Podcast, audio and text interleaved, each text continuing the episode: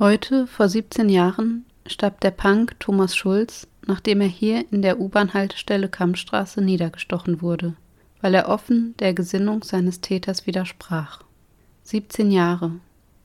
Das sind 204 Monate, 6205 Tage, 148.920 Stunden, an denen er als Freund, Partner und Vater von drei Kindern fehlt. Es ist uns bisher nicht gelungen, einen Kontakt zu den Angehörigen und Freundinnen von Thomas herzustellen.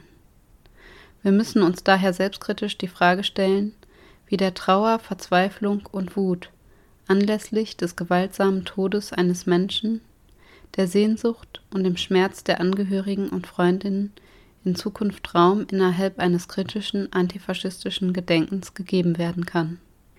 Wir haben uns als Initiative den Namen Erinnern verändern gegeben weil das Erinnern nach wie vor umkämpft ist.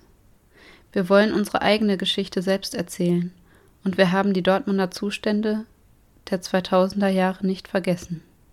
Das Sichtbarmachen des politischen Motivs musste immer wieder erkämpft werden. Der Mord an Thomas ist bis heute von offizieller Seite nicht als politisch motivierte Tat anerkannt. Für Antifas in Dortmund ist der Mord an Thomas Schulz ein zentrales Ereignis gewesen. Viele junge Menschen in Dortmund und darüber hinaus hat dieser Mord politisiert und geprägt. Einige dieser Stimmen hören wir heute. Es war ein Ostermontag, daran erinnere ich mich noch. Ich selbst war 14 Jahre alt damals und aus familiärer Tradition war ich mit meiner Mutter auf dem jährlichen Ostermarsch. Und ich weiß nicht mehr genau wann oder wie, ob es auf dem Rückweg in die Stadt war, ob es bei der Abschlussfeier im Wiechernhaus war, aber irgendwann machte die Nachricht die Runde, dass ein Mensch von einem Nazi in Dortmund ermordet wurde. Ich weiß aber noch, und das begleitet mich bis heute, dass es mich tief betroffen gemacht hat damals. Und mein ganz eigenes politisches Bewusstsein und vor allem auch mein Blick auf diese Stadt geprägt hat, bis heute. Ich war 2005 Schüler, ich hatte eine Oberstufe, einen Nebenjob in der Innenstadt in Dortmund, bin da über die Kampfstraße immer zu angereist und Ende März, muss dann ein bis zwei Tage nach dem 28.03. gewesen sein, war ich wieder auf dem Weg zur Arbeit und ähm, kam oben in die Zwischenebene und die ganze Station war voll mit Menschen, die da saßen. Es waren Kerzen aufgestellt, es gab dieses Plakat, wenn ich mich richtig erinnere, an einem der äh, Säulen.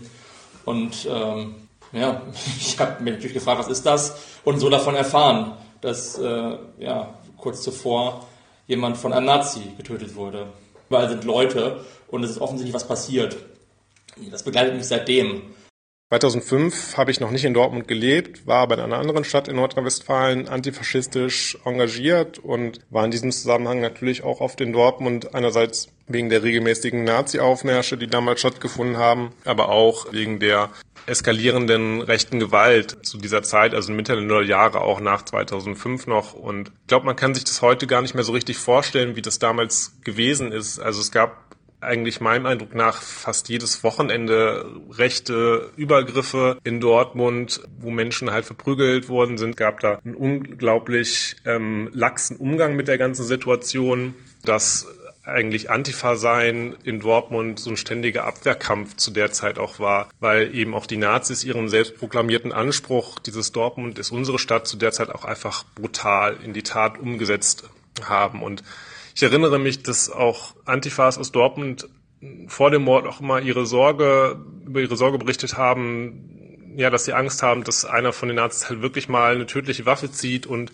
dann noch jemand umbringt. Also diese Angst war auch tatsächlich real und als dann sich die Nachricht über den Tod von Thomas Schulz verbreitet hat, damals ja noch wesentlich über SMS oder E-Mail-Verteiler, war mein erster Gedanke dann, ja, jetzt ist es halt wirklich passiert. Die Nazis haben jemanden umgebracht und das war einfach ein krasser Schock für mich und natürlich für alle anderen auch, die sich in irgendeiner Form in Dortmund engagiert haben es war allen, glaube ich, allen klar, dass jetzt was passieren muss, dass, dass auf die rechte Gewalt hingewiesen werden muss, dass das kanalisiert werden muss. Und es gab dann ja auch kurz darauf eine große Demo mit 5000 Leuten, wo, glaube ich, auch ganz gut dieser kollektiven Wut nochmal Ausdruck verliehen worden konnte. Und das war auch für mich nochmal ein eindrückliches Signal, dass eben also so kurz spontan äh, so viele tausend Leute demonstriert haben. Nur wenige Tage nach dem Mord beteiligten sich mehrere tausend Menschen an einer Demonstration zu der AntifaschistInnen aus 37 Städten aufgerufen hatten. Ich erinnere mich noch an die große kämpferische Demo mit tausenden Menschen in Dortmund nach dem Tod von Thomas. Es muss mit einer der ersten Demos gewesen sein, auf die ich alleine mit Freundinnen ging. Wie gesagt, ich war damals noch wirklich, wirklich jung, aber alt genug, um zu merken, dass man in dieser Stadt nicht leben kann, ohne ein Antifaschist zu sein. In den folgenden zehn Jahren fand jährlich eine von Antifaschistinnen organisierte Demonstration in Gedenken an Thomas Schulz und gegen rechte Gewalt statt.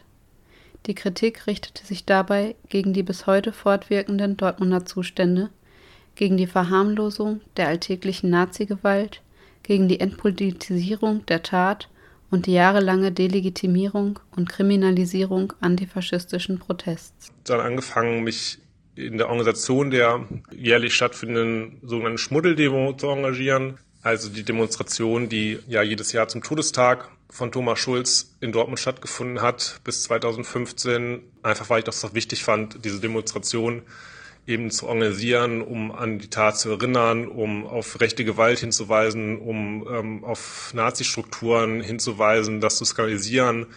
Wir sind auch mit der Demonstration oft nach Dorstfeld gezogen, also da, wo eben die Täter wohnen, die den Mord ja auch regelmäßig verharmlost haben, die den Täter glorifiziert haben. Und das war aus meiner Sicht jahrelang auch eine der wichtigsten Antifa-Demonstrationen in Nordrhein-Westfalen der Mord an sich, glaube ich, auch als solcher eben ein wichtiger Referenzpunkt in antifaschistischer Arbeit. Ich begann mich über die Strukturen und die Bedeutung der Nazi-Szene in Dortmund zu informieren und gab dieses Wissen auch in der Schule oder im Freundeskreis weiter. Man politisierte sich zusammen. Man beobachtete, wie sich diese Szene immer weiter in Dorstfeld festsetzte. Man sah, wie sie bundesweite Bedeutung gewann, während im Rathaus PolitikerInnen saßen, die offiziell dreist von sich gaben, Dortmund habe überhaupt kein Problem mit Nazis. Also mussten wir Antifaschistinnen in Dortmund irgendwie diesen Kampf aufnehmen und auch führen. Und es war nicht nur ein politischer Kampf. Es wurde für viele von uns ein persönlicher, für manche sogar, die die damalige Situation miterlebten, ein wirklich echter, handfester Kampf, auch mit persönlichen Folgen. Bewaffnete Überfälle aus dem Kameradschaftsbully Buttersäure und Farbanschläge auf linke Veranstaltungsorte und Wohnhäuser gehörten in den Nullerjahren zum Alltag. Bewaffnete Angriffe aus dem Umfeld des Täters auf die Hirschkuh haben Antifaschismus in Dortmund zu einem notwendigen Selbstschutz gemacht. Wer erinnert sich denn noch an die Zeit, als Orte wie das Taranta Babu danach von Angriffen der Nazis überhäuft wurden, als antifaschistischer Raumschutz wirklich noch irgendwie eine tatsächliche reale Notwendigkeit in Dortmund war. Daran, wie Einzelpersonen derart attackiert wurden von Neonazis, dass sie Dorstfeld und Dortmund verlassen mussten. Oder erinnert ihr euch noch daran, wie man mittwochs und am Wochenende vor der Hirschkuh stand jeden wirklich auch körperlichen Kampf gegen Dortmunder Nazis führen musste. Ich erinnere mich noch sehr gut daran, wie Thomas Mörder dann nach einer lächerlich kurzen Gefängnisstrafe aus dem Knast kam und bei nächster Gelegenheit auf einer Demo triumphierend ein Pulli mit der Aufschrift Was sollten wir bereuen trug. Wir waren teils dabei, als jener Mörder ebenfalls nur kurz nach seiner Entlassung mit Kameradinnen die Hirschkuh angriff einem Ort, den auch Thomas Schulz vor seinem Tod wohl häufig besuchte. Aus der gemeinsamen Trauer und Wut über Thomas Tod ist aber auch gegenseitige Solidarität und Unterstützung entstanden. Verbindungen, Netzwerke und Freundschaften, die bis heute anhalten, so traurig der Anlass auch war. Die Demonstrationen in Gedenken an Thomas waren wichtig, und es ist nach wie vor wichtig, dass Thomas nicht in Vergessenheit gerät. Das ist auch engagierten Antifaschistinnen zu verdanken. Erinnern und Vergessen hängen eng zusammen. Wir haben die Dortmunder Verhältnisse nicht vergessen, denn sie sind bis heute Kontinuität. Wir haben nicht vergessen, dass sich der damalige Oberbürgermeister nicht mit den Trauernden solidarisierte, sondern seinen Fokus auf die Vorbereitung von Dortmund als WM-Stadt legte. Wir haben nicht vergessen, dass die Presse angesichts eines rechten Mordes von einem Dauerkonflikt zwischen linken und rechten Gruppierungen schrieb.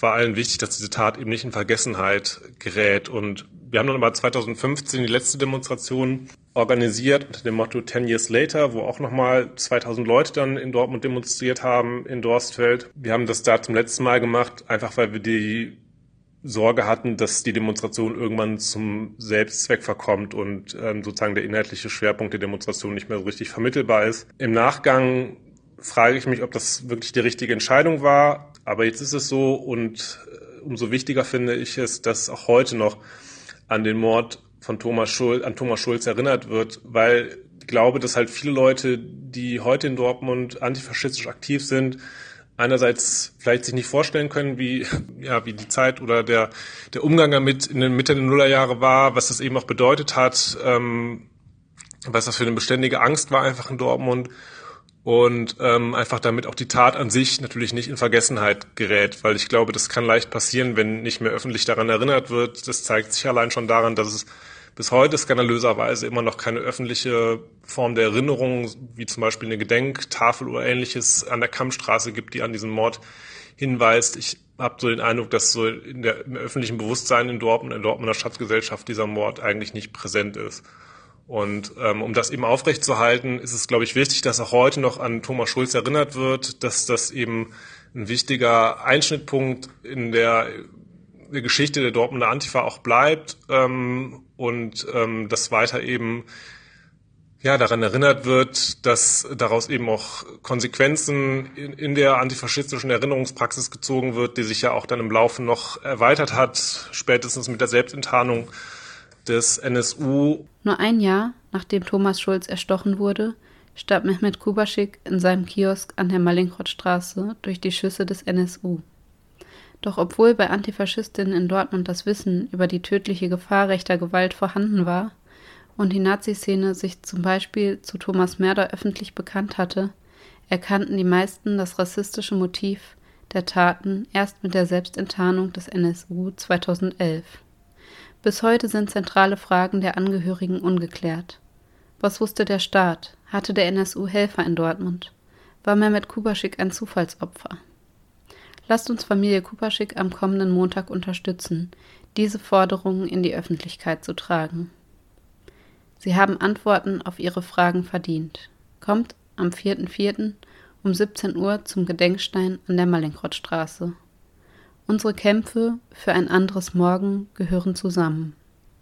Gegen die Angst, für das Leben. Erinnern heißt verändern.